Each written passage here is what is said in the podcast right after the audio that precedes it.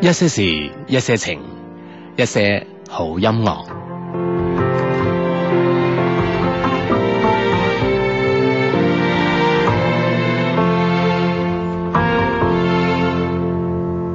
天真得只有你，令神仙魚歸天，要怪誰？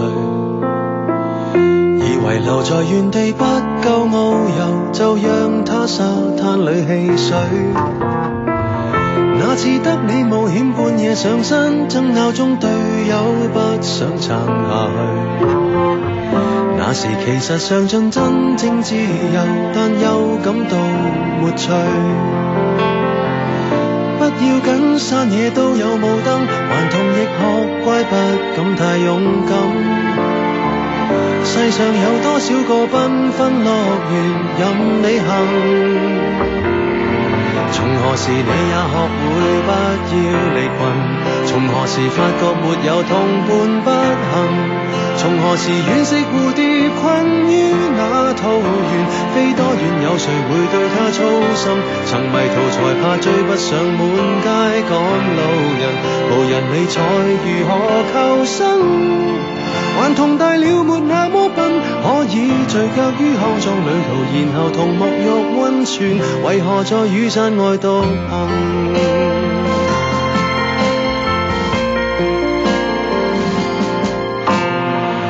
這麼多好去處，漫遊到獨家村去探誰？既然沿着尋夢之旅出發，就站出點吸引讚許。逛夠幾個睡房到達教堂，仿似一路飛奔七八十歲。既然沿着情路走到這裏，盡量不要後退。親愛的，闖遍所有路燈，還是令大家開心要緊。抱住兩廳雙套，天空海闊，任你行。從何時你也學會不要離群？從何時發覺沒有同伴不行？從何時惋惜蝴蝶困於那桃源？飛多遠有誰會對它操心？曾迷途才怕追不上滿街趕路人，無人理睬如何求生？頑童大了沒那麼笨，可以聚腳於康莊旅途，然後同沐浴温泉，為何在雨傘外獨行？Hey, yeah, yeah,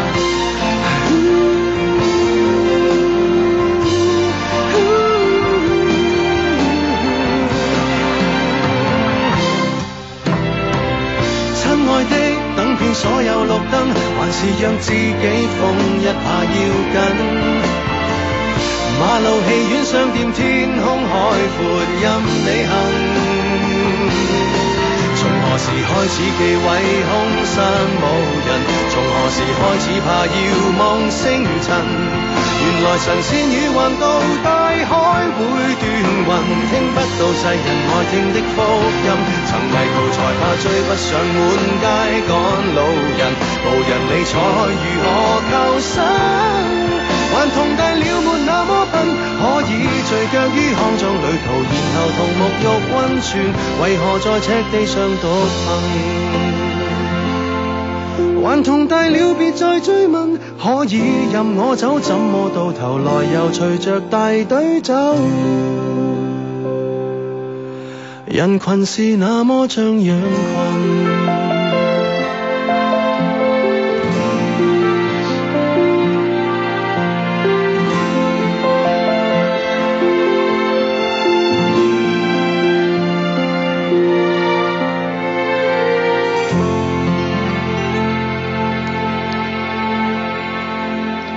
女王我雪糕咧就話一個人喺 Star Bar 咧坐咗兩個鐘有二十三分鐘，最尾決定食個雪糕，跟住翻屋企聽節目。我諗呢個咧係一個周末上面咧，周末期間一個最好嘅節目安排啦，一個好唔錯嘅選擇咁啊！星期日晚上繼續會係呢個節目一些事一些情啊，逢周六日晚九點半打後咧都會有呢個節目嘅準時出現。節目期間咧，只要關注新浪微博啦，關注 Hugo 的一些事一些情啦，以及阿志的一些事一些情咧，就可以喺我哋嘅暗號微博之之後咧，加以評論，咁啊成為咗我哋呢、個呢、個節目嘅節目主持人噶啦，咁就 OK 啊。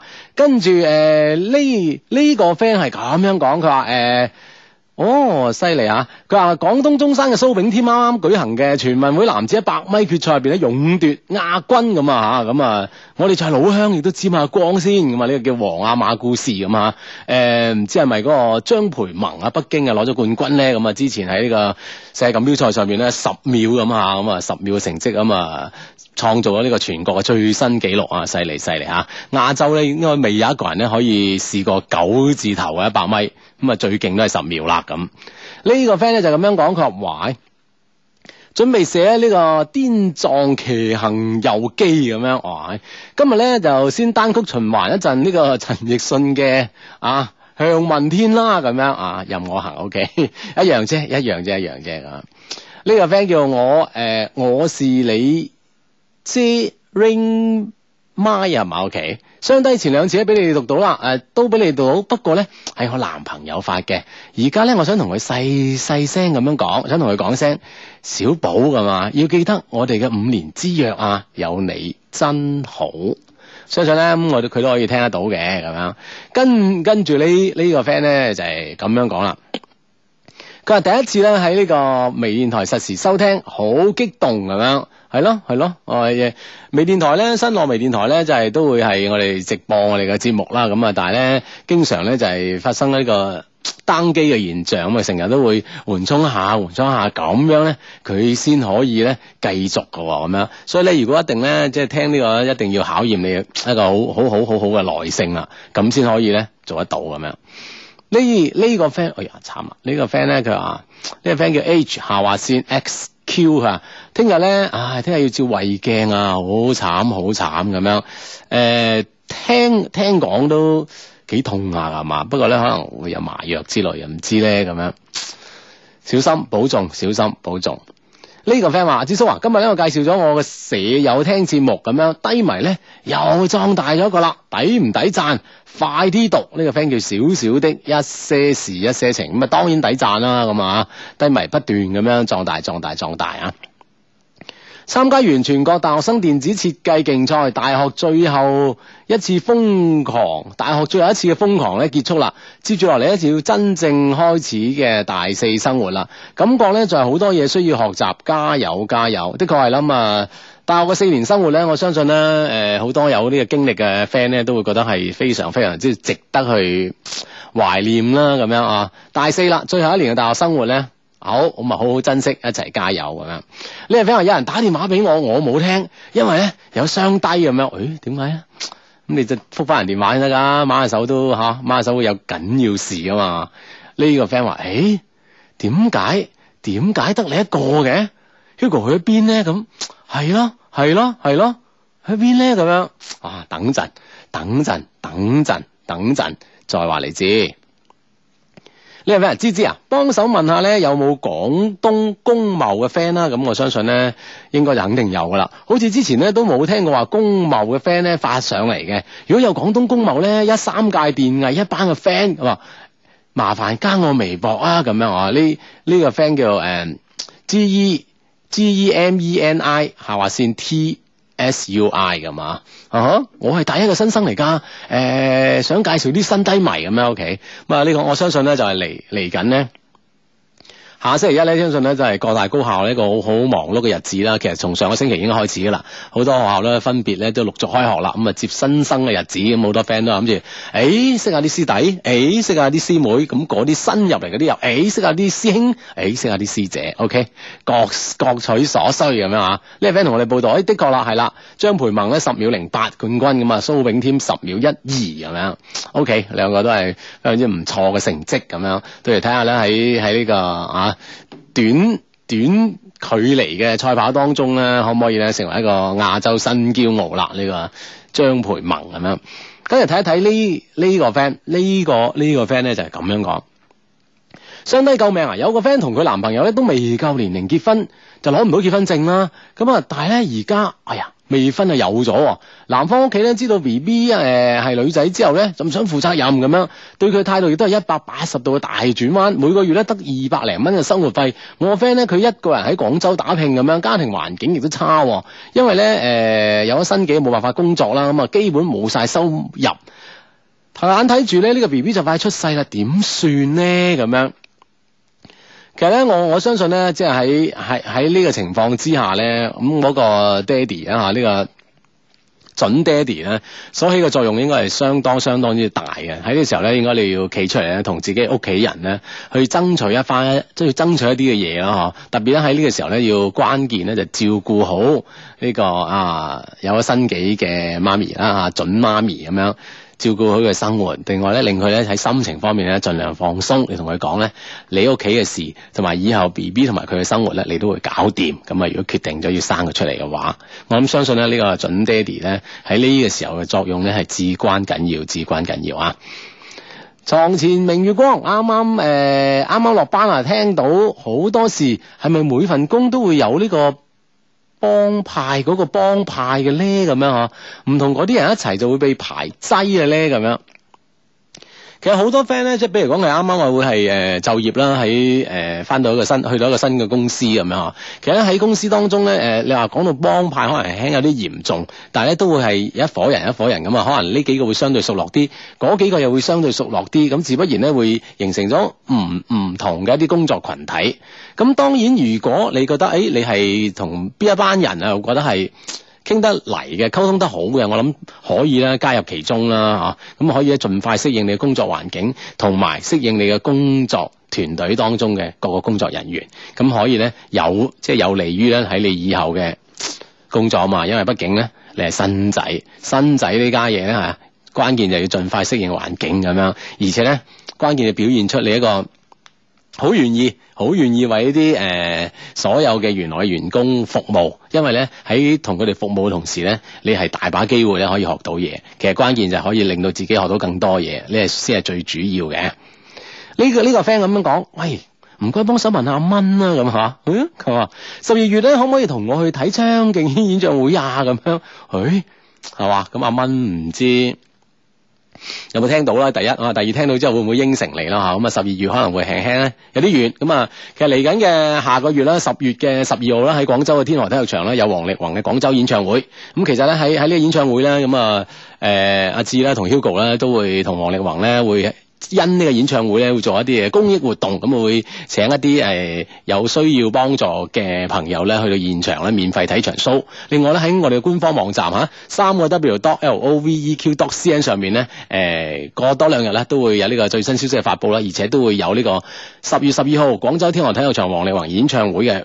演唱會門飛喺我哋官方網站上面咧都會有得買嘅，咁啊留意三個 W dot L O V E Q dot C N 咁就 OK 噶啦。靚仔人志啊，求救啊！之前咧，我生日我男朋友喺生日禮物嗰度咧放咗一張卡片，好特別嘅卡片咁樣。因為咧之前咧搬宿舍唔見咗，哇！唉你幫我同佢講聲 sorry 啊，咁樣。鄧瑞基真係好對唔住啊，我好討厭自己咁大頭蝦，不如你補翻張俾我啊，咁樣。我男朋友生日禮物補翻張生日卡俾你。我諗佢會願意嘅，咁啊，你哎呀，整多一沓嚟啦，咁可以等我備住先咁樣，咁我諗可以揾得翻啊！ 咁會唔會飛咗佢 咧？你話飛咗個人定飛咗張卡？ 啊我諗啊，一齊飛咯。唔會嘅，咁啊男男仔要大度啲噶嘛嚇，女朋友唔見咗張生日卡啫，哇！但係唔係喎，大佬你真係啊，即係俾咗好多心機噶，係啊，唔係即係你話補一張咧，我覺得咧就即係都做得到嘅。但係好似你話齋咧，即係如果係即係話補一沓嚟，我定一沓係以備不時之需咧。如果我係男朋友，我一定 飛喎。入邊， 即係女仔提出啲咁非分嘅要求啊，係啊，咁人哋女仔好幽默噶嘛，開個玩笑咁樣 啊。係啊嘛？以表示自己啊，仲係好注重呢個男仔啊嘛。嗯哼，所以你要俾一答我係嘛？因係為啊我因為我好重視你啊 嘛。梗係啦，梗係要咁樣樣啦，咁啊嗯，真係哦啊，睇人啦。如果俾我飛硬啊，咁樣樣喎。啊，跟住呢呢個 friend 咧喺呢個 friend 喺微微博度咁樣講，佢話誒，哇！喂，呢呢家嘢啱你喎。你講。啊，佢話嗯佢話智啊，咁雖然問我啦，嗬，但係我將呢問，佢話女生有斷掌手紋，哼，係係咪真係會克夫嘅咧？ 好糾結，求解答，求讀出，係呢啲呢啲術數方面嘅嘢。嗱，我覺得咧就即係細路仔嗰時咧，我覺得大家聽得最多嘅咧就話誒、如果你手掌係斷掌嘅，即係係一誒呃咩叫斷掌，使唔使解釋一啊下？哦，即係中中嗯間嗰條紋啦，我我哋一般係有兩條紋係唔唔連起身㗎嗯嗯嗯哦，佢咧人哋就係一一條紋咁樣一路落嗯咁樣嗬，係就叫斷掌啦哦係啦，即係話咧個手掌紋咧喺中間咧就割斷咗成個手掌嘅，咁啊，咁啊所謂斷掌啦。咁我哋細路仔嗰時咧就經常誒、呃、聽小朋友講咧就話，喂，你大佬你冇得罪嗰啲斷掌嗰啲嚇。喎嚇，啊，點解好惡啲啊？佢哋打死人噶嘛，哇，唉，咁係咁勁啊！哇你未聽過咩？我啊未未聽過，但係我啊就係覺得呢隻斷掌咧係一路有啲有啲講法，就唔知邊種嗯啊。哦，你話呢種係打死人嗰種，係啊，話斷掌好惡噶嘛，打死人噶嘛。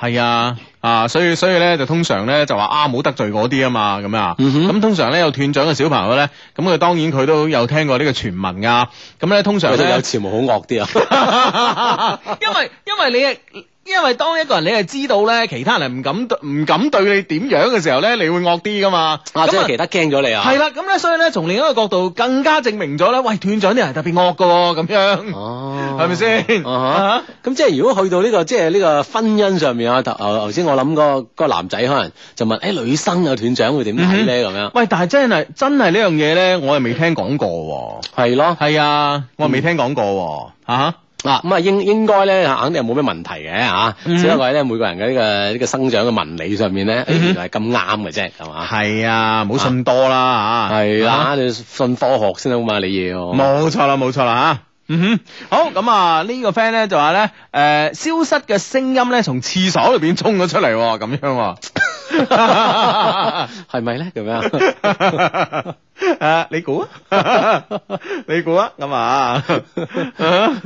佢話你好似彈出啲廣告咁啊，係 啊咁樣彈咗出嚟，係，啊，就係、就係、嚟得咁自然，係 嘛？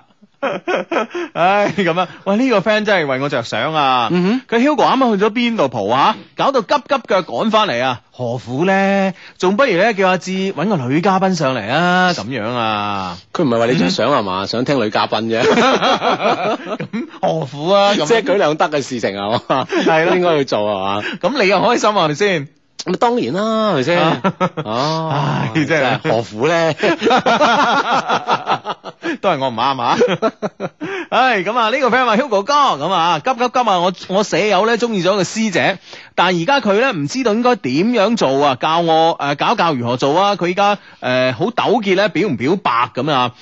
喂，表白咧係要到水到渠成個階段先表嘅、喎，唔係話隨便嘅、喎啊，即係要講時機咁啊呢樣嘢嗬，即係係啊嗯當然你話你對佢有愛慕咁樣，誒想表白，但係要揾啱時機先得喎。係啊，我相信咧，其實而家嘅男仔好，女仔好咧，真係你中意一個人咧，人哋係真係 feel 到噶。肯定啦。係啊，因為呢個感覺咧係與生俱來噶嘛，咁所以其實你如果你中意佢，咁我相信咧佢係 feel 得到嘅。咁、嗯但係咧，你當你未 confirm 咧佢中意你嘅時候，你唔咁好好好好好即係好好貿然啊，貿然地咧，你去表白嘅時間上咧，咁其實衰嘅機會咧大嘅喎、係啦，係咪先其實咧，不如咧就留啲時間俾自己，做即係做充分啲嘅準備。嗯同樣亦都係將啲時間留俾對方嗬，嗯等佢更加感受到你嘅誠意。係啊。咁你再表白，哇！呢樣嘢係嘛，十拿嗯九穩之時你再出手啊。係啊，因為咧你表白咧失敗咗一次之後咧嚇，咁其實即係我哋講嘅失敗咧係真係失敗嗰種喎，因為咧、表白咧通常咧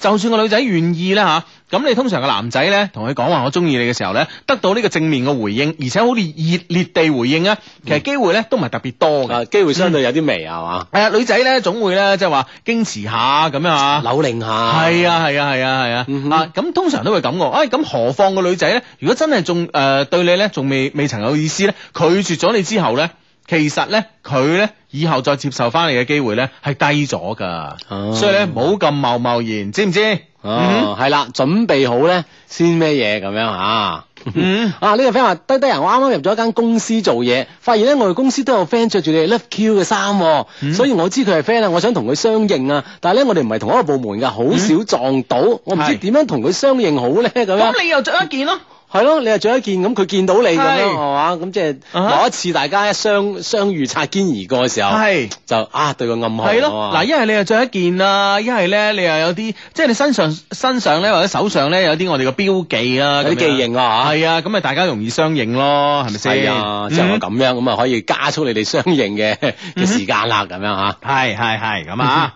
嗯哼，好咁啊，诶、呢、個 friend 咧就 Hugo 求讀出啊，今日中午咧喺敦和嘅麥當勞啊，睇見咧前台诶。前睇見前台打桌嘅妹妹啊，咁咩叫打桌？係咪打桌球嘅妹妹啊？前面啊，嗯啊依希咧叫誒、呃依希咧記記得佢嘅 name 卡咧叫做鄭 S 男啊，有冇 friend 識得啊？咁樣啊？啊哈嗯哦喺麥當勞啊，麥當勞前面有桌球台嘅咩唔啊係？打桌係 咪打打數係咪？佢有 lam 卡係咪麥當勞嘅員工嚟嘅？係喂嘛咁啊係喎，係嘛，啊啱啱喺前台即係執翻啲嘢咁嗯嗯樣，見到人哋個名，係啊，咁咁你你去去多幾次咪 OK 啦。係啊最正少話係啊，有有人識佢固然之好啦，但係咧，就算有人識佢都好啦，都要佢對你有印象噶嘛，嗯係咪先嚇？係，啦，咁你多啲嗯喺佢面前出現咁樣啊。嗯嗯嗯哼，啊咁啊呢呢個 friend，佢話啊誒 Hugo 阿志啊，我叫阿健啊，啱啱畢業，我唱呢個雙節棍咧都唔使喘氣咁嗯樣，講話咧就同華少有得揮。係嗯請問雙低你哋電台招唔招人咧咁樣？即係佢有兩項絕招啦嚇，一就雙 即係雙節棍咧唔使喘氣嘅唱嗰陣，講嘢快到咧同華少有一揮，嗯，哇係，啊即係兩樣絕招在身，電台招唔招咧？呢個 friend 叫家有小健，哇係，真係唔知喎，哦咁哇你有即係冇你參咁勁？我諗應係該啊得喎，其實有啲有啲電台誒電台嗰啲咩新主持人大賽㗎，你有冇參加？係啊，每年我嗯諗都都會有嘅嚇，唔同嘅電台都會有係啊。啊，你試啊，下，你揾啱呢個報名咁樣係嚇，啊係啊係啊。用一樣絕招就收你啦，都唔使用兩樣啦。係咯，直接用雙節棍打係咯。你先係冇。如果佢話佢叮你咧，就打 佢。嗱，你一開始你係唱呢首歌嘅，跟住唱呢首歌有啲道具咧係好合理噶 嘛，係啦係啦，一開始你啊，即係好規矩咁唱啦，又冇兩嘢 啊。萬一啲評委係嘛，唔識放，係。啦，你就直接打就得噶啦。哦 同埋咧，因為你喺你喺舞，你你喺個舞台上邊咧，你揮舞呢呢個雙節棍咧，揮揮舞得好勁啊！我相信呢啲評委都有啲 驚。 都唔敢輕易 say no 啊。 係啊，真 係。誒，所以即係你一個絕招已經足夠噶 啦，嚇實得㗎。你睇啱啦，有冇喺電台即係招主持嗰陣，你即刻報名。啊 系啦系啦系啦。 好咁啊！呢個 friend 咧就話：哇！呢、個 friend 搏命喺度嗌董小姐喎吓啊！咁使唔使唱埋啊？董小姐咁犀利。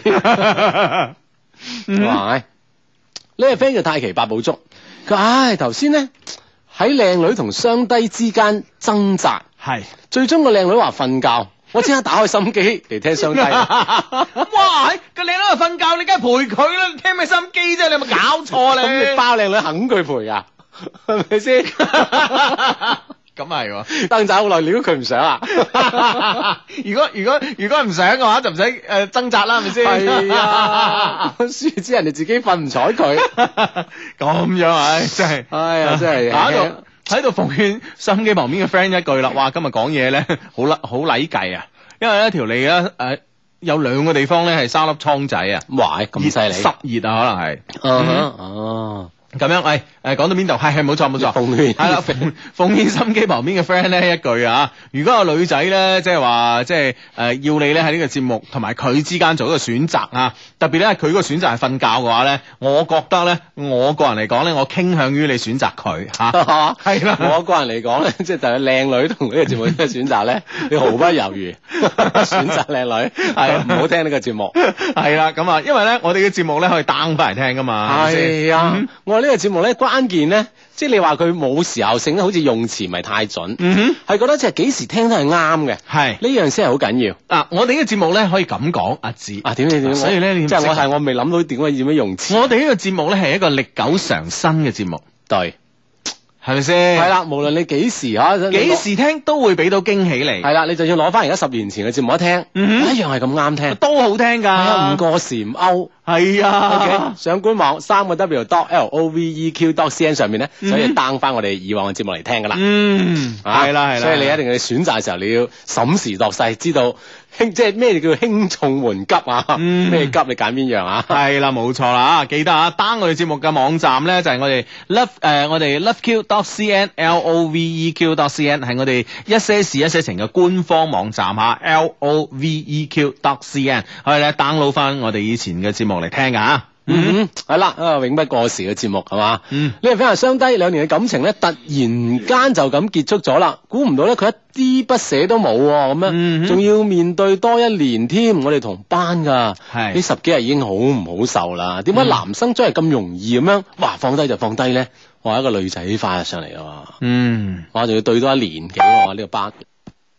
喂，啱啱咧話即係呢個教師節啊，送嘢俾老師咧，係咪淨係送俾姓李嘅老師咧？即係最後一句咧，送俾李老師咁樣。誒，送俾你老師啊嘛唔。係喎，我覺得咧，可能咧，我哋中央嘅廣播電台，即係我哋咧跟住呢個百家姓去嘅喎，係嘛嗱，今年咧送俾呢個姓李嘅，出年又送俾邊個陳李 張，可能前兩年我哋冇留 意喎。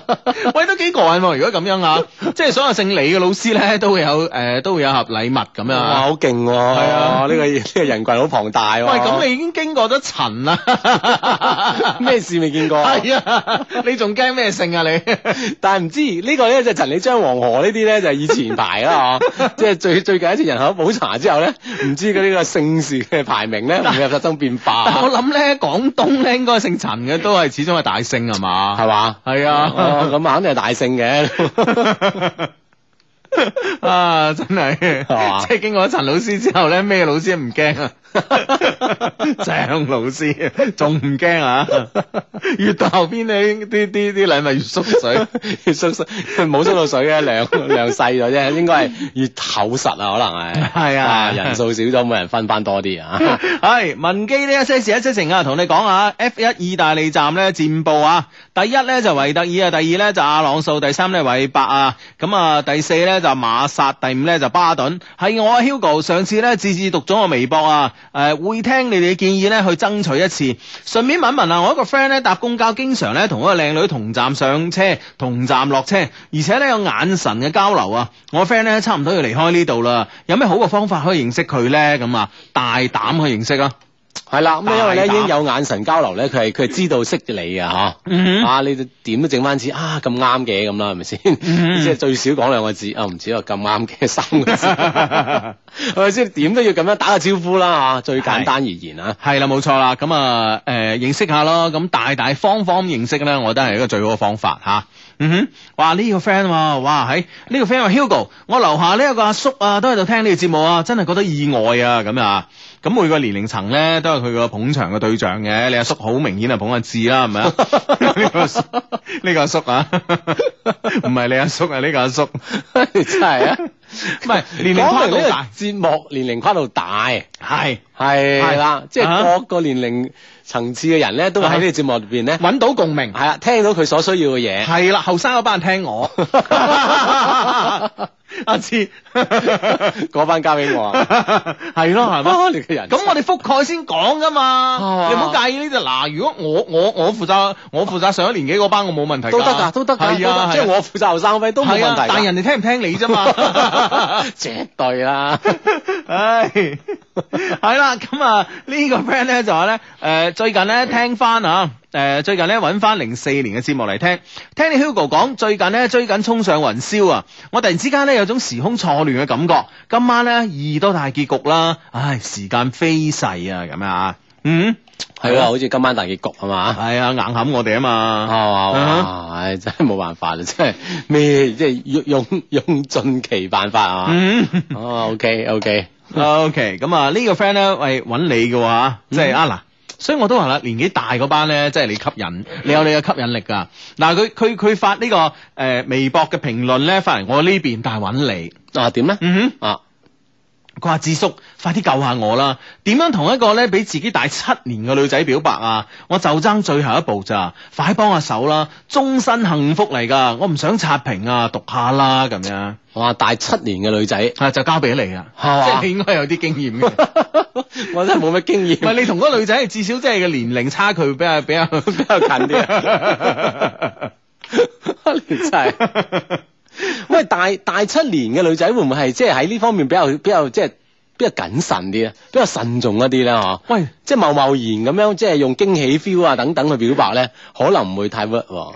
喂，但係大七年喎、坦白講，佢嘅折舊率好高噶啦，已經喺財務成本上邊。咁即係，但係我哋即係呢個係旁觀者清啫，係嘛？當事人唔會咁樣理解自己噶嘛， 佢要咁諗喎係咪先？ 大家好明嘅嘢，當事人唔唔一定明噶嘛。佢都明嘅一早嫁咗啦，係咪係啦，佢睇死都唔認噶，係咪先？ 唔係咁啦，哎呀， 哎呀，我驚得罪你嗰班客啊， 阿志。咁我覺得咧，其實咧就話一個女仔大你七年啊，當然啦，咁如果你係即係十六歲咁啊，另計啦，係嘛？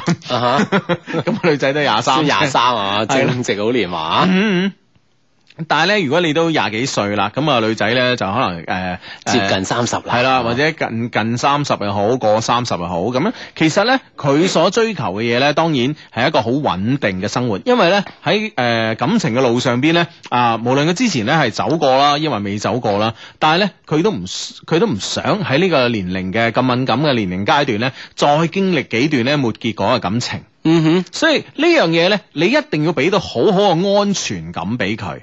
呢樣嘢我覺得係重中之重。嗯哼，嗯，即係呢樣嘢咧，佢已經係覺得可能已經誒，即係曾經滄海嘅人啦啊嚇唔一定，即係即係即係假假設係啊或啦，者人從來未拍過拖咧，哦好似阿阿鍾慶後嘅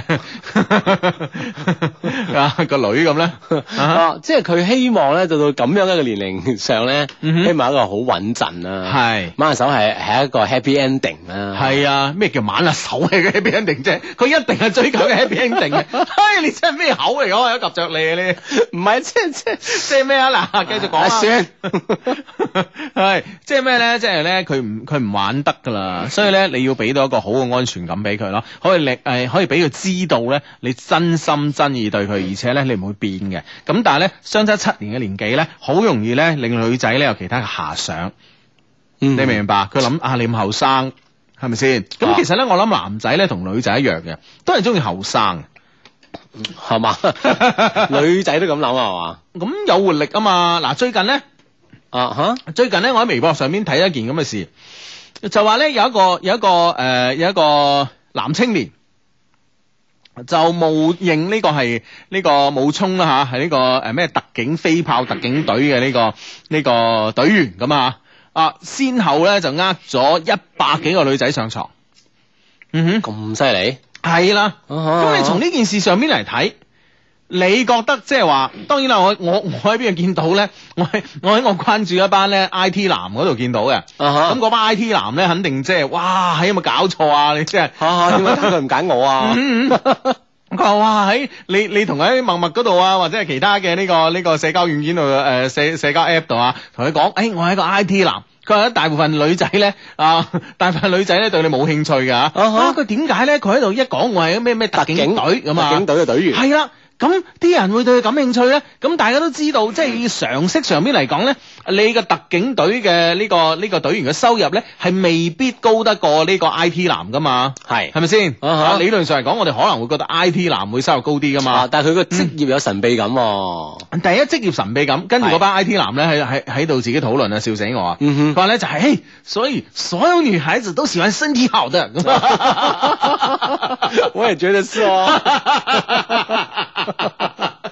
一係職業神秘感啊，二啊身體方面啦，哦，肯定要咩神？神秘感咧？我班 I T 男 friend 咧已經討論咗啦。佢話我哋其實更更加神秘，我哋咧隨時可以化身黑客咁。 成從不露面 啊。係啦，，那那黑客還不夠不夠神秘嗎？啊咁， 跟住跟住有一個咧就一一語道中啦。 哼所以所以呢，女孩子還是喜歡身體好的、持久力強的。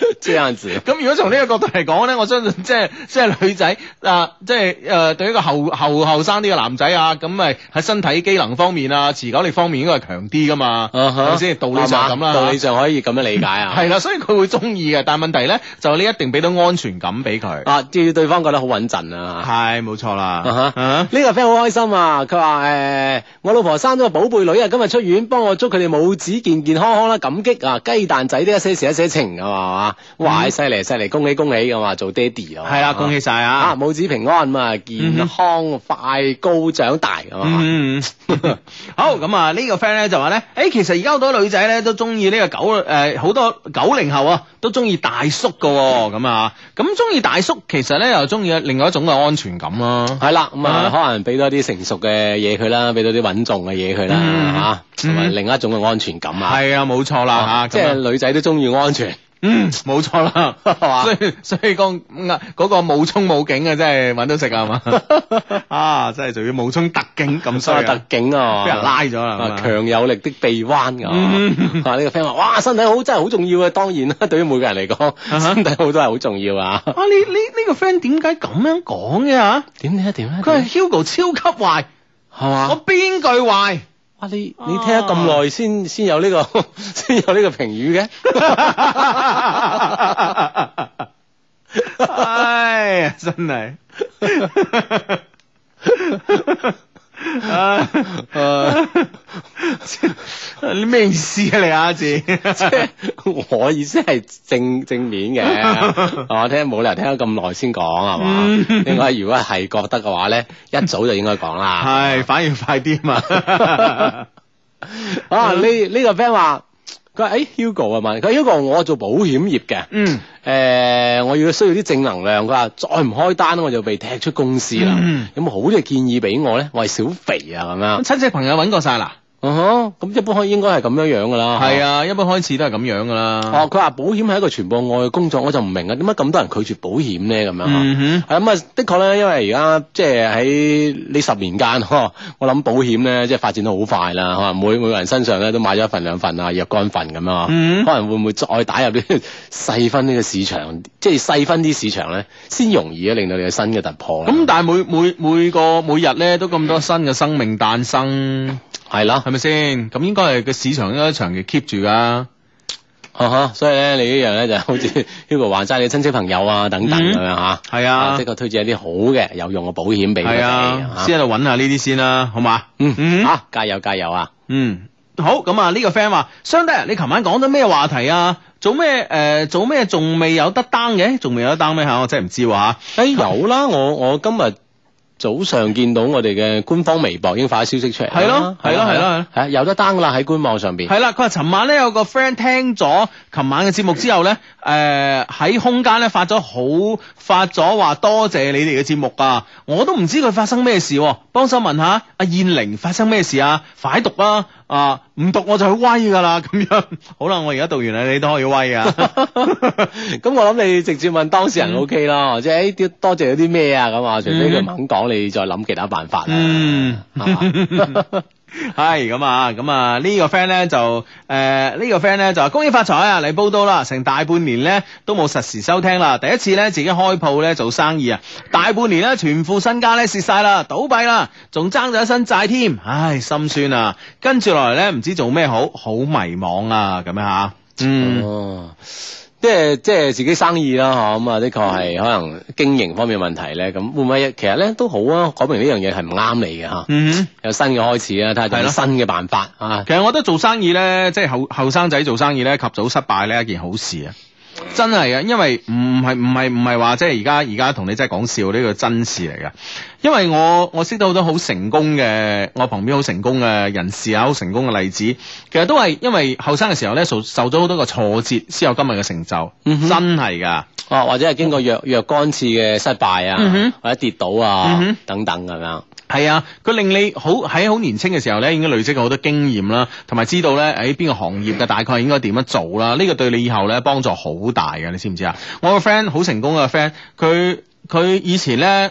我唔知有冇喺節目講過咧，佢以前咧，佢佢同我講以前咧，即係每到過年咧，佢就即係誒又結束佢一行嘅生意㗎啦，咁啊，嗯哼年年都係咁樣，即係搞到屋企人咧，就好似對佢都好似都有微視啦咁啊，嗯哼甚至乎可能有啲睇佢唔起啦咁啊。咁佢都曾經話從中山一路咧行到中山八路咁樣去去睇啊，做邊一行好咧嚇，即係做邊一行好咧咁樣，都曾經有咁嘅階段，咁一啲都唔影響佢而家成為一個非常之成功嘅商人嚇。所以咧誒。失敗乃成功之母係啱嘅，唔係唔呢句說話咧，誒、我以前咧我都認為係一個好安慰人嘅说話嚟，嗯啊，但係咧問題咧就即話係純粹起到安慰作用嘅啫啊！係啊，但問題咧，我而家咧誒誒見得人多啦，識得人多啦，我發現咧事實上就係咁樣。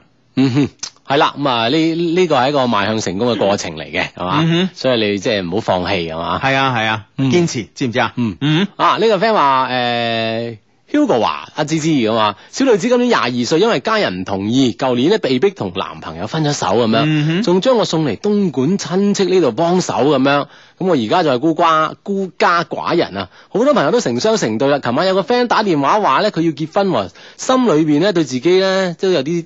咁多心酸啊！嗯哼啊，點算啊？呢度日日咧對住啲大叔大嬸，何年何月先可以將自己 sell 出去咧？嗯好想翻去潮州啊，咁樣。嗯，啊！呢、個 friend 同我哋講述下啲喺東莞嘅一啲傷傷心事啊。嗯 哼，咁其實東莞我諗 即係除咗你面對大叔大嬸之外，啊，都有啱同你 適齡嘅人 㗎。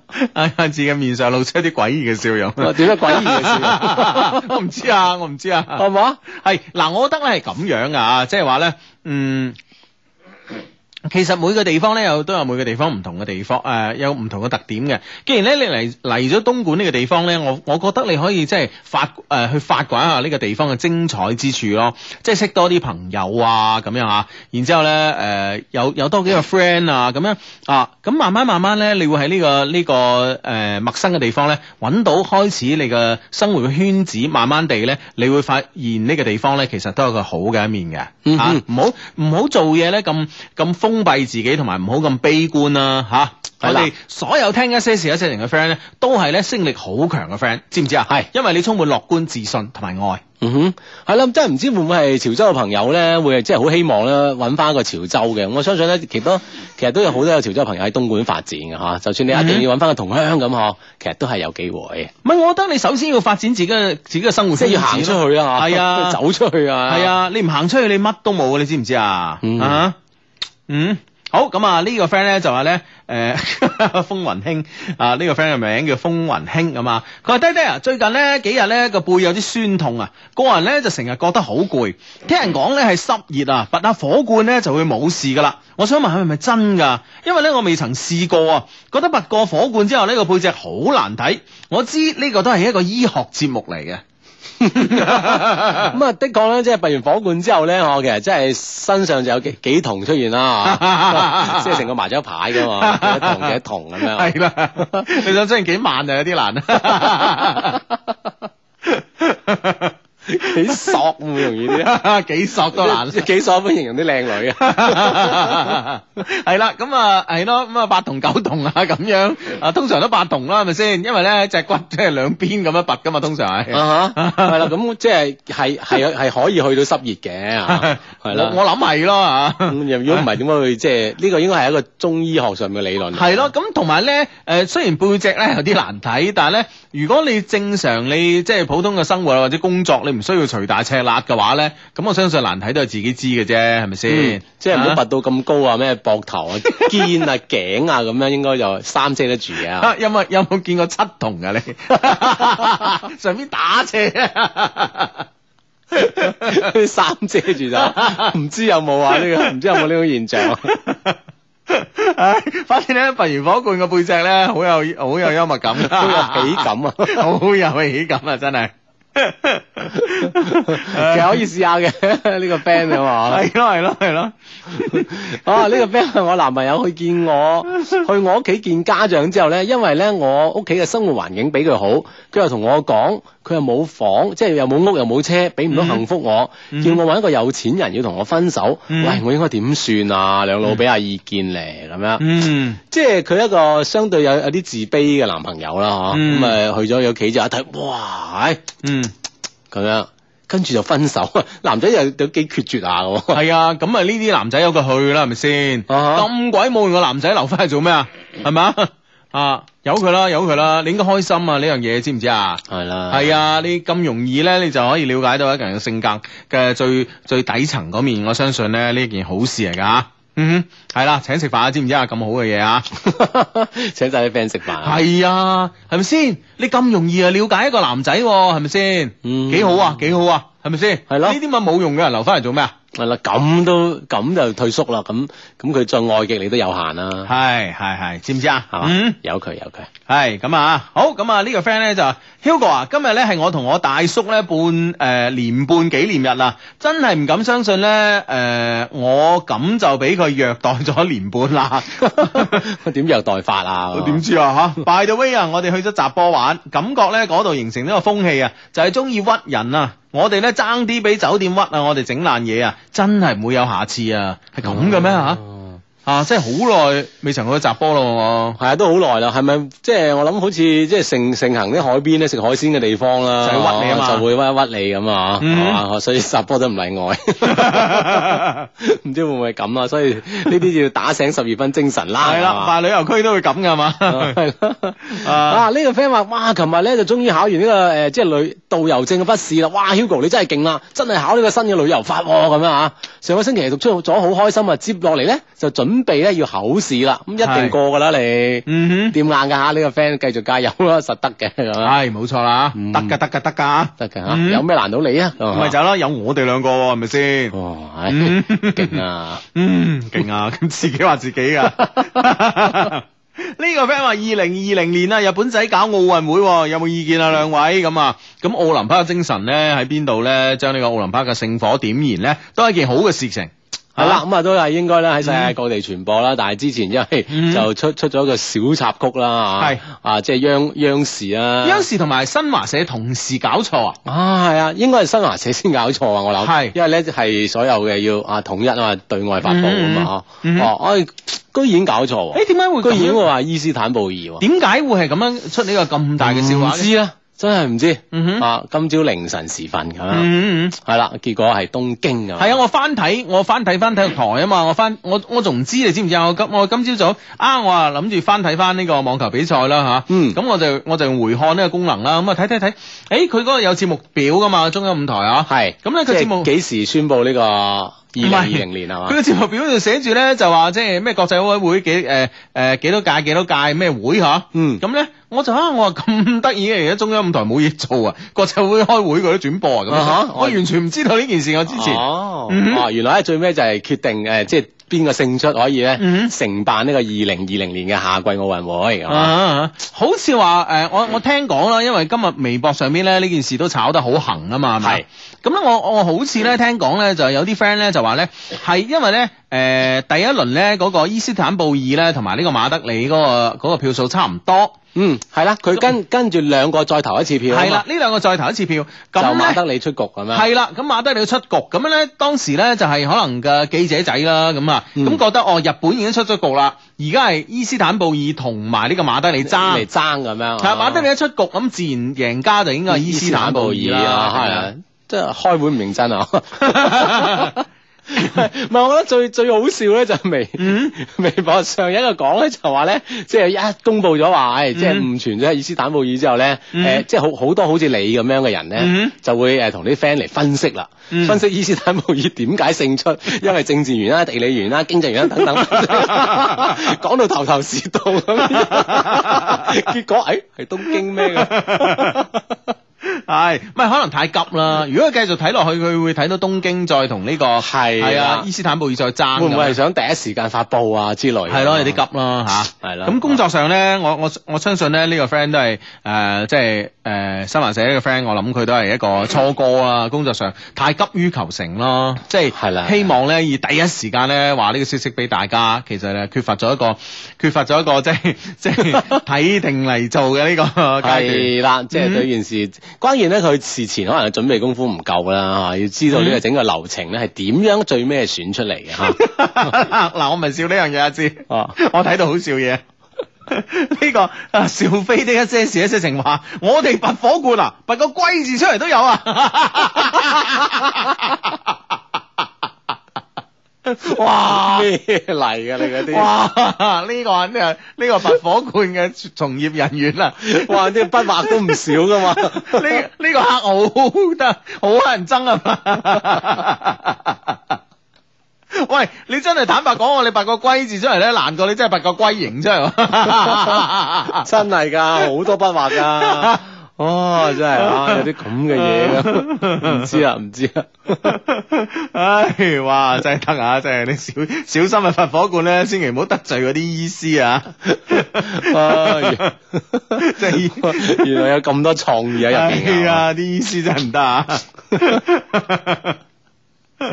哇，咁噶你？哎呀我諗八個龜形真係容易啲咯，一個係啊圓圈，一個跟住圈咁樣跟住四隻腳中間即係再整個頭啊嘛。係啊！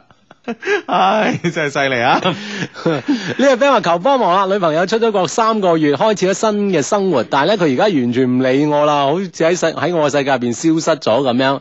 我心情好 down，好想聯絡佢，但係咧佢又唔讓我，就唔俾我打攪佢嘅世世界。嗯哼唉呀，我應該點做咧？嗯唔通真係要離開咩？唔捨得啊！嗯，女朋友出咗國三個月，係咪即係其實我諗呢、個呢、個女仔出國前已經好好清晰㗎啦嚇，係即係哎我誒我哋出國咧，可能我哋呢個呢段感情咧嗯哼，就係結束啦，因為畢竟咧太遠啦咁樣。嗯哼。啊，會唔會已經好清晰咁諗咗？只不過出國前咧冇同佢交代清楚，係係啊，唔知點講咁而係家，啊唔知點講即係米已成炊，木已成舟咁樣係 嘛？啊，用事實講俾你知，嗯其實咧，誒你哋兩個已經係要分開啦。由得佢咯，啊，其實係咯，你面對呢個事實啦，我覺得哦嗯由得佢啦由得佢啦吓，嗯哼嗯嚇，識個新嘅吓，嗯唔哼使。咁 down 啦咁就。係係係，哇！呢、個 friend 咧，呢、個 friend 話八同咧好過烏龜殼啊！有一次我沐足啊，見過一個人嘅背後咧係六邊形嘅印啊， 又似水魚 又似龜，哇！睇到我呆晒。 原來民間有 有咁多呢啲，哇！真係真係唔知點啊！ 呢啲係純粹得罪人，啊真定假啊嘅？我哋啲 friend 發上嚟嗰啲啊， 負責任咁發上嚟啊！唉 好咁啊， 嗯，誒、呢、個 friend 話，誒、Hugo 啊哥哥，我一邊睇鋪一邊聽節目，成個場嘅人都聽緊啊！呢排咧生意一直都好差，本來咧心情係好差噶啦，啊，聽住咧你對人哋嘅安慰咧，我都睇開咗啦，好希望咧雙低可以再安慰下咯，俾啲能量啊，俾啲能量，唉嗰嗰條你唔得，嗯，萬能嘅雙低咧幫口讀出啦，咁啊呢個 friend 叫夏米的一些事一些情，一定啊，堅持堅持就係勝利，知唔知啊？係嗯堅持堅持啊！呢個 friend 話：，誒，今日我堂大佬結婚，幫我祝佢新婚快樂啦！仲有一件事咧，今晚食飯嗰陣咧，我同我前男朋友分手嘅事宣佈咗咁嗯樣， 我覺得一生一生都輕鬆晒咁樣啊！嗯之前個個親戚都唔中意我前男友噶，個個都以為我會嫁俾佢，但係因為某種原因，我同佢分開啦。今晚講出嚟咧，阿媽都覺得好意外，不過大家都好開心㗎嗯喂，有 friend 提我哋啊，差唔多十點半。係咁啊，呢個 friend 咧，呢個 friend 咧就話咧，誒誒，Hugo 志志，小弟咧有件事咧唔係好明白，點解我會冇女朋友咧？我同我朋友講啊，佢哋都唔信啊。我人唔差，自我感覺良好啊，求解答啊，相低一定要讀啊，咁樣。啊， 冇女朋友啊！ 喂，呢樣嘢冇女朋友嘅原因，真係有好多種㗎啦。係啦，會唔會就衰在你自我感覺良好咧？ 嗱，有時咧，嗱，唔係我笑你啊，真係 friend 嚟，唔係笑你啊。咁有時咧，一個人咧自我感覺良好咧，往往咧佢得出嚟嘅俾人哋一個感覺咧，就係呢條呢條友咧好牙刷，係啦係你啦，嗯明唔明白？即係好牙刷啦，係幾串下啦，係，啊，咁通常咧女仔係一般嚟講唔會中意一個牙刷嘅男仔啊。唔中意牙刷仔啊，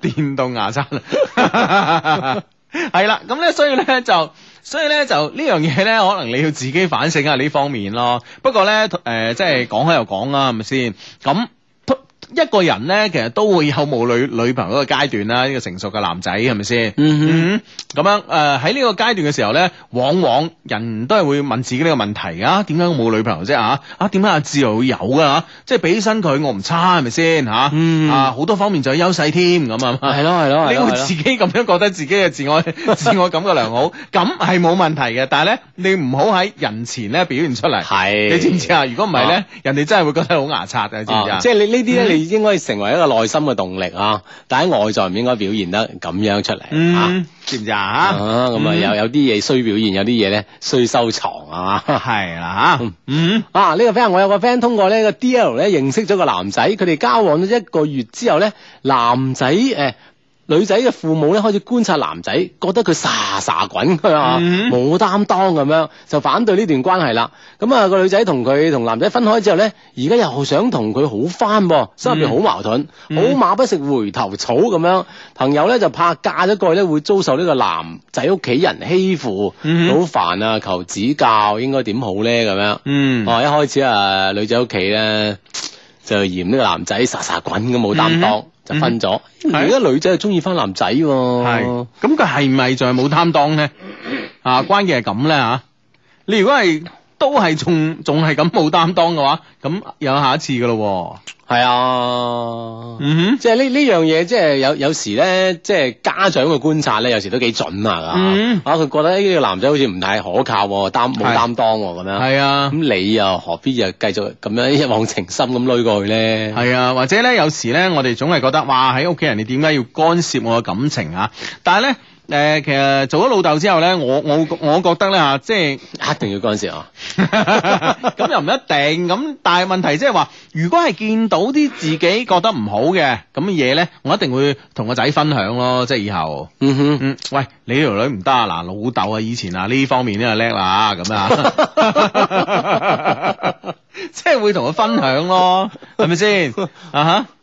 即係係咯，即係有時都信一信啊！你屋企嘅即係家長嘅，佢因為畢竟咧睇係啊嘅人多咁啊，冇錯啊啊，呢樣嘢，所以你咧既然已經結束咗啦，點解可以揾個新嘅，揾個更好嘅啦？係啊，即係唔一定話好唔好啊，唔唔我哋唔否定你之前嘅呢、個誒、呃前代係好嘅啊，但係咧既然分咗，咪由得佢咯，係咪先？嗯，好咁啊！呢、個 呢、個 friend 話，呢、個 friend 叫奧特曼的一些事一些情啊。佢 Hugo，我同我屋企咧嘅熊貓兔咧 Peter 一齊聽緊你嘅節目啊。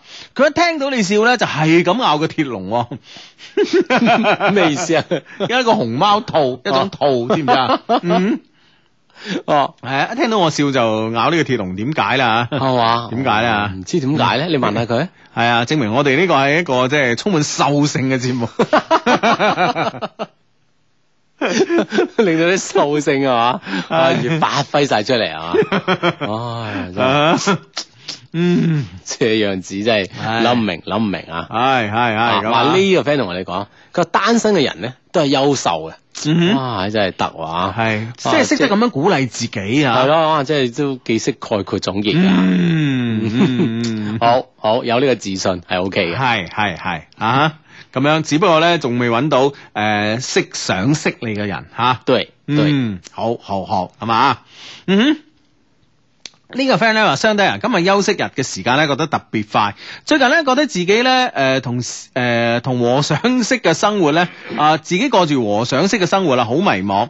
啊、不過咧，感情啊，同埋生活啊，都要求正能量，尤其係到咗而家呢個年齡，如今九零後咧都大叫晚婚啦。我哋呢啲八零後嘅單身貴族咧，簡直係無奈啊，咁樣係？嘛，殺到上嚟啦，係嘛，你真係無奈，嗯。咁咪即係識下人咯，冇所謂㗎，係嘛，係咯啊，費事即係好似周六日咁，你可以啊多啲出去識下係人啊，啦。星期六日啊，特別快㗎，所以我覺得大家嗯如果上班嘅話咧，就會誒、欸、覺得呢個假期好有意義啊。嗯嗯哼，係啦，我會翻公司同啲同事分享呢樣嘢嘅。啊係啊， 即係星期六日特別快啲啊，係啊，如果唔係你即係你攤喺屋企瞓下覺咧，陣間就已經係啊晏晝㗎啦，咁樣㗎啦。 啊，喂，第日翻工啦，係啊，咁啊約下人食飯啊，食完飯翻嚟啊，啊又要瞓覺，聽日要翻工啦。誒今日做啲乜嘢咧？咁係嘛？啊，好迷茫㗎。啊，嗯哼但係翻工我唔 同啦，係咪先？可以揾到好多人生嘅樂趣。對啊，嗯學到好多嘢啊。嗯，呢個 friend 咧，佢會有另一種樂趣啦。佢話飲住白蘭地啊，聽住雙低，真係人生嘅一大樂事咁樣。哇哇，哦，唉白蘭嗯地嗯 O K 哼，啊，啊，慢慢享 用。係啦，係咪飲呢個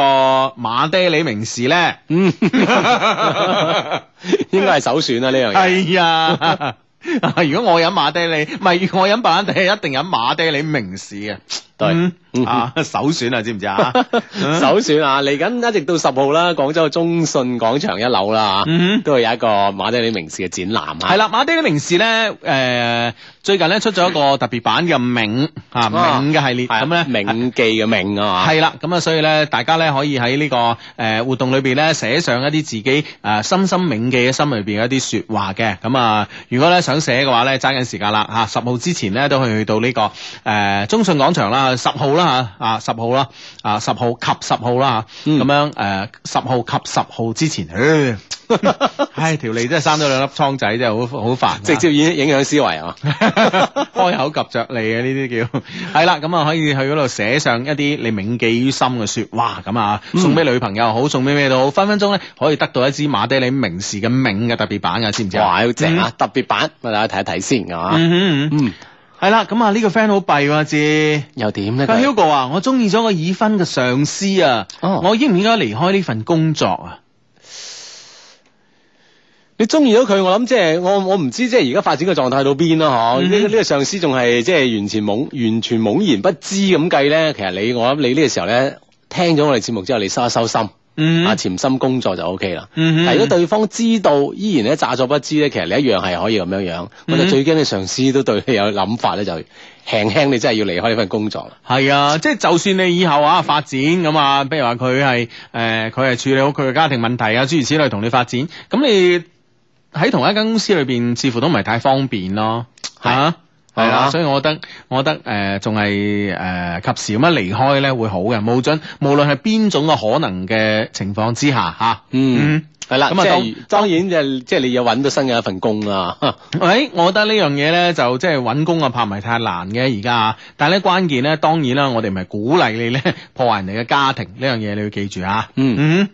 好咁啊！呢、個 friend 咧叫和平西少女的祈禱啊，佢 Hugo 啊，前幾日咧竟然俾我喺醫院咧撞到個誒、呃男仔 friend，、喎。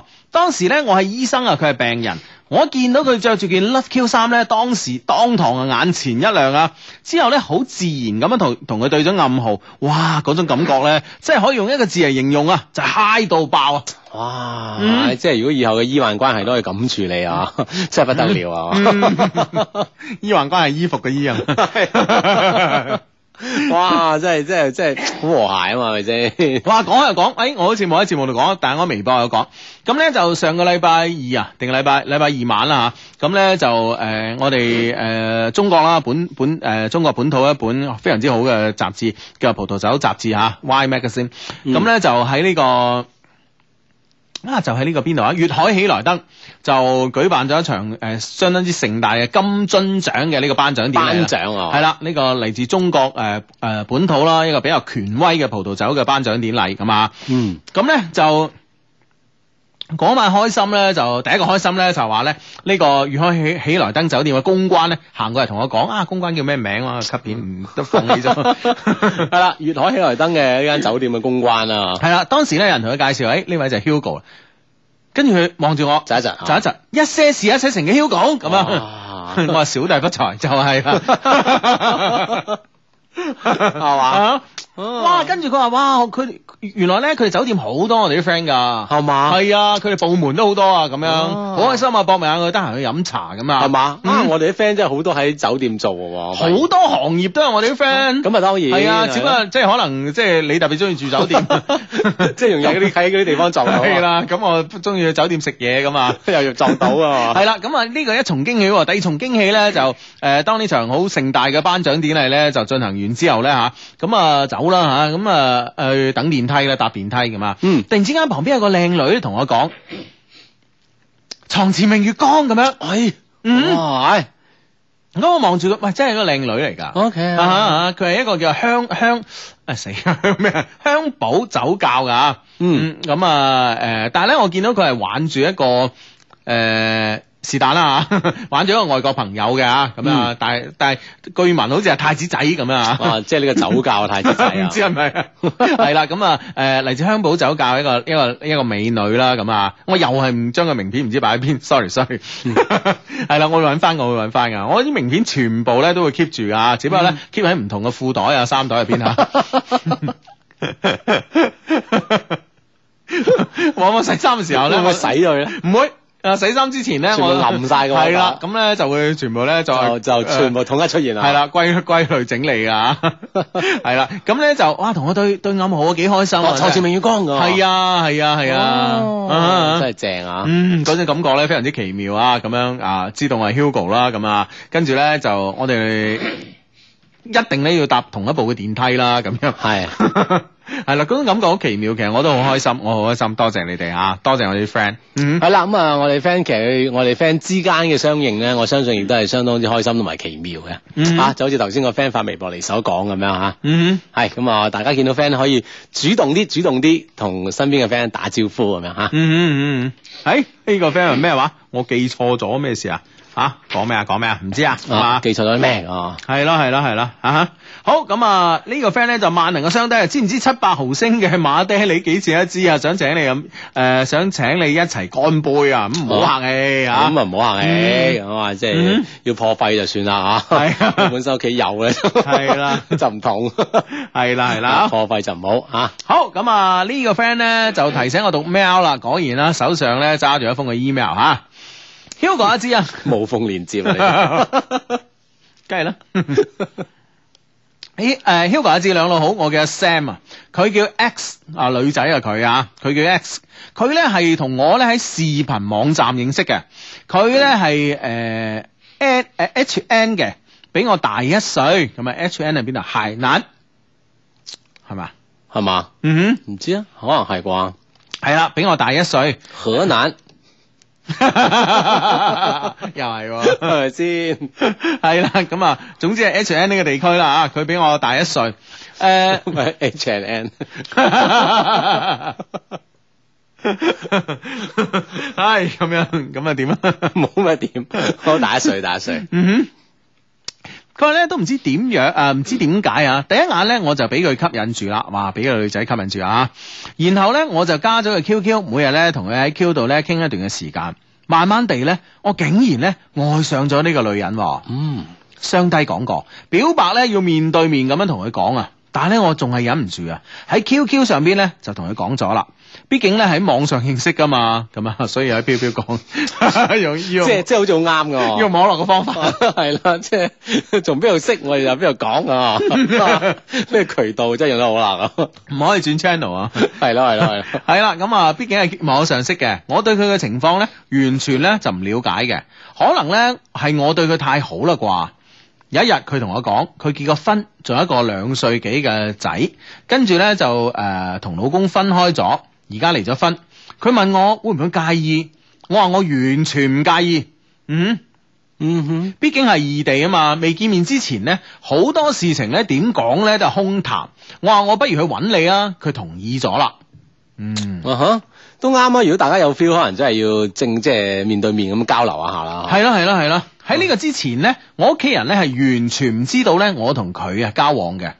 然後呢，有一次啊，屋企打電話俾我，聽到呢，嚇，俾我聽到個細路仔嘅聲音，喺佢哋嘅逼問之下呢，我就全盤托出咗。哦，即係佢都見到呢個女仔啦已經。哦，咁啊嗯，即係屋企人打電話係嘛？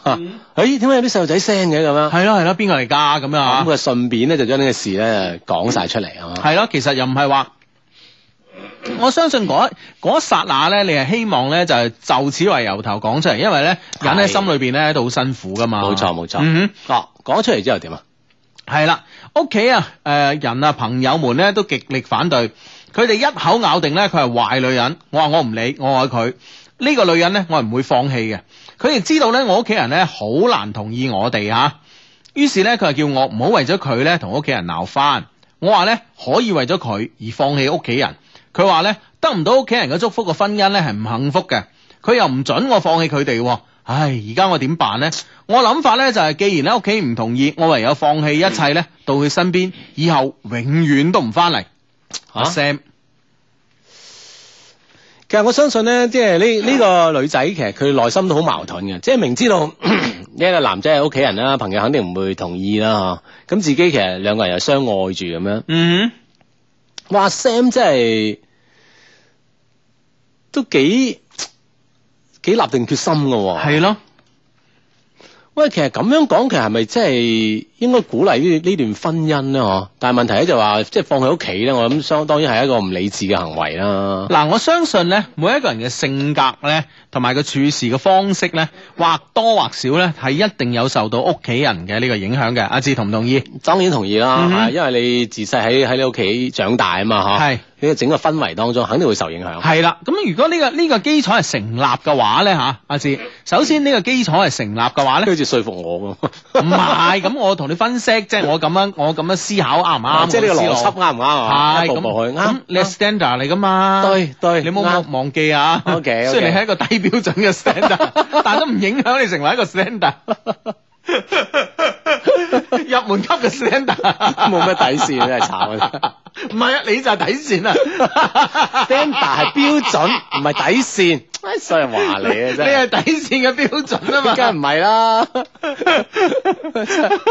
唔係啦，唉，唉講到邊度啊？OK，我從頭嚟講，我受受屋企人影響，系啦，嗱，每一個人每一個人嘅處事態度咧，诶、對事情嘅呢、個對事情呢、個或好或壞嘅呢啲睇法咧，對人嘅喜惡咧，啊，對事物嘅判斷咧，或多或少咧，都係受屋企人影響噶嘛，係咪啊係先當？然啦，係啦，嗯好似頭先話齋啦，即係咁多年一係啦齊一齊生長啊，係，啊係啊係啊，嗯咁咧、如果從呢、個呢、個邏輯係啱嘅話咧，下次啊，你覺得係啱嘅話咧，哦咁、我覺得咧就話，其實你點解中意呢個女仔咧啊，或者呢個女性咧吓？嗯哼，咁一定係有你個原因噶嘛。絕對啦，而一個人佢嘅喜惡係受屋企影響嘅時間上咧，就話如果你中意得到咧，某種程度上嚟講咧，你屋企人係應該可以接受得到嘅喎。啊哈因為大家對於誒、呃事情嘅睇法啦，同埋審美咧，往往都係如出一轍噶嘛。而出一次唔夠膽講，但係起碼都即係趨於一致啊！嗬，即係。嗯但係問題咧，就係、問題嘅關鍵咧，我相信咧，呢、個屋企咧唔係話唔中意呢個女仔嗬。嗯啊，好似你話齋應該會中意，但係可能唔中意咧。呢、個女仔曾經擁有過婚姻啦，啊，甚至乎仲有一個兩歲幾嘅小朋友啦，嗯係哼唔中意即係佢哋面前呢、個呢、個事實啊，唔嗯哼，嗯係話呢個女仔點樣唔好，點樣唔好。我相信咧交往當中咧，呢、個屋企肯定會中意到呢個女仔嘅。係。啊，但問題佢有住誒一一個咁樣嘅曾經嘅婚姻啦、哦、咁呢樣嘢會唔會就係一個好大、好大、好大、好大嘅障礙咧？咁樣嗯啊，即係影響住男仔屋企人要接受哼，係。啊，啊哈。呢樣嘢難啊！咁我覺得嚇，我覺得啊，其實咧就誒、呃我同意你嘅諗法，嗯即係最大問題咧係 B B 度。即係或者個或者呢個女仔咧，佢係曾經結過婚嘅，離咗婚。我相信咧，如果係冇 B B 嘅話咧，件事都容易辦。係都容易好多添，我相信係嘛？嗯哦、但問題咧而家就係、誒個件事喺個 B B 嗰度，咁會唔會話誒、可以同女仔見下屋企人先啊？即係呢種機會創唔創造得到咧？哼，嗯，其實道理上都有難度喎，創造呢種機會，我諗屋企人咧十萬個反對咁，唔見唔見點都唔見咁啊！孖手一見俾晒面口，即係面色睇嘅話咧，啊哈就更難堪。咁啊係，咁點辦咧吓，哦嗯，但係我哋嘅 friend 又係咁咁立定決心喎，點都話要即係離開咁樣樣。嗯哼，喂，會唔會係反其反其道而行之嚇？即係點咧？即係離，即係去嗰個女仔嗰度係，係一段時間。嗯即係唔係即係可能呢一段時間真係好似完全同屋企咧冇冇咩聯絡啦。哼，係，令到屋企哇，即係一開始，哎，你去咪去咯，唔好再翻嚟添，肯定會即係大家都氣頭上嗬。慢慢呢件事冷靜咗，係，一個仔真係走咗去喎，係咁會唔啊，會係會有一有一個緩衝嘅階段可以有轉機咧？即係搏唔搏咧？咁樣啊，即係我 真係走嘅喎，如果唔係再咩，即係會唔會有轉機咧？阿志，啊如果啊你咁諗咧，害死佢，我同你講。點樣害死法？嗱，如果佢真係做呢個決定，一段時間唔理唔理呢個屋企人咧，即係佢翻咗去，即係去咗個女仔嗰度。好難翻轉頭啊！好難返轉頭好難翻轉頭。呢呢樣嘢千祈唔好做，嗯哼，呢樣嘢千祈唔好做。咁我覺得嗱，其實家長最唔可以接受嘅咧，就係所謂嘅幫人養仔。嗯其實簡單嚟講就係咁啫嘛，係咪哼，先嗯哦？即係養大走埋去啊！係啊，幫人養仔咁啊，個仔係咪你嘅？你幫佢養咩啦嗯吓？啊哈咁所以咧，我覺得咧就係話，嗯，呢樣嘢咧係我哋喺中國嘅家庭裏邊咧最難接受嘅。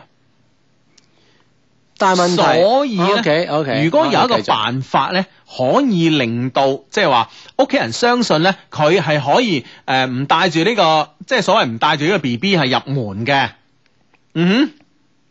咁然之後咧，就話即係比如話佢可以放喺佢爹哋媽咪嗰度湊啊，諸如此類，暫時咁樣啦嚇，即係暫時即係放喺女仔爹哋媽咪嗰度湊啊，諸如此類咧。我相信咧，呢個咧先係一個可能開始嘅第一步，先可以開始得到。因為其實個問題就喺呢度啫嘛，就係佢有個仔啫嘛，係咪先？但係都好難嘅喎。喂，係難㗎啦！你喂大係佬，哦啊係啊，但係你即係屋屋企人會諗噶嘛，即係哦你話暫時唔咩啫咁啊，係啊，係難㗎啦，阿志。咁唔難使乜問我哋 啫？係咪先？唔難自己諗就諗到啦，係咪先？ 正想話眉頭一皺計上心頭咁樣，仲使鬼揾你啊？係咪先？咁我覺得即係揾到我哋，我哋真係要幫人哋啊嘛。我覺得個焦點就喺個 B B 度，所以咧要。及時咧，將呢個 B B 或者即係話誒，以一種某種嘅方式嚟令到佢屋企人覺得啊，你養人哋嘅 B B，即係呢呢呢種係好似好好好唔好受嘅嘢，即係接受唔到嘅接受唔到事嘢實咧。啦。首先將佢擺埋一邊，啊你哈，明唔明白？哦。嗯輕輕都有啲道理嘅，擺埋一邊嘅情況之下咧，其實屋企人咧，誒好多時候即係除咗話對自己交代之外咧，仲要對親戚朋友交代啊係，冇錯啦啊自己嘅仔咁樣，嗯誒誒娶個老婆咁嗬哼，。係啊哦，，咁如果係咁嗯哼樣，就可以喺親戚朋友面前，誒，我娶個老婆翻嚟啫，係呢件事咧係後話，係即啊，係即係緩先緩一緩先，係啊，將呢個聚焦點嘅 focus 咧換一換先，知唔知啊？嗯志放開先，係啊，如果唔係咧，真係難做啊！志係係嘛，嘛屋企人都好難對其他嘅親戚朋友交代噶啊，嘛。關鍵係好難面向啊，嗯哼，係啊，唉，中國人嘅瓜家庭冇辦法啦，係咪？嗯試下試下試下，係啊，試下呢招先啦，好嘛？好啦，咁啊，今日節目嘅最後咧，帶嚟一首嘅音樂，其實《天空之城》咁啊，點解會播呢首嘅音樂咧？咁啊，因為咧，誒、如果中意漫畫、中意宮崎駿嘅朋友咧，都會知道啦。咁啊，佢退休啦，嗯，風起時。宮崎駿咧，終於離開咗我哋咁啊，嗯哼退休啦，享受佢另外一段嘅生活。咁啊，喺節目最後咧，帶嚟呢一段嘅鋼琴曲，叫做《天空之城》。咁啊，下星期六日再見，拜拜拜拜